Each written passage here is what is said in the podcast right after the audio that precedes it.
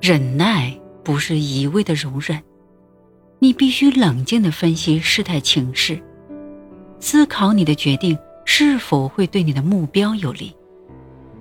我对克拉克发表，不仅有损颜面，还会让我们的合作出现裂痕，甚至导致我被踢出局。那一切就前功尽弃了。相反，团结能形成强大的合力，让我们的事业蒸蒸日上。我的个人力量和利益也将随着公司的强大而日益壮大。我很清楚我的目标是什么。在那之后，我还是一如既往充满热情的工作。到了第三个年头，我一举将那位极尽奢华的加德纳先生请出了公司。克拉克·洛克菲勒公司的招牌再次树立。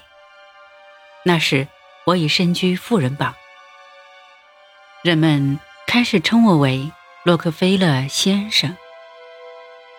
在我看来，忍耐不是忍气吞声的无能行为，更不是卑躬屈膝的谄媚行为，而是一种谋略，同时能激发出人的好胜心。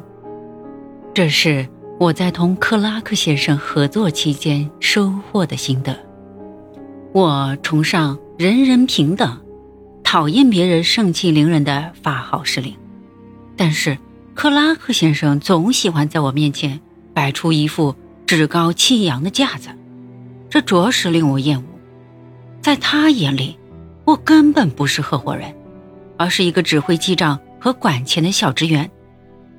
他还当面贬斥我，说没有他，我将一文不值。他这是在公然的侮辱我，我却装聋作哑。我很清楚。尊重自己最重要。从那时起，我在心里已经同克拉克先生宣战。我反复提醒自己，一定要超过他，用你的强大，在他的脸上打一记响亮的耳光。这才是对他最大的羞辱。最终，克拉克洛克菲勒公司成了永远的过去，取而代之的是。洛克菲勒安德鲁斯公司，而我搭上了成为亿万富豪的特快列车。要能忍受其他人所无法忍受的事，才能成就其他人所无法成就的事。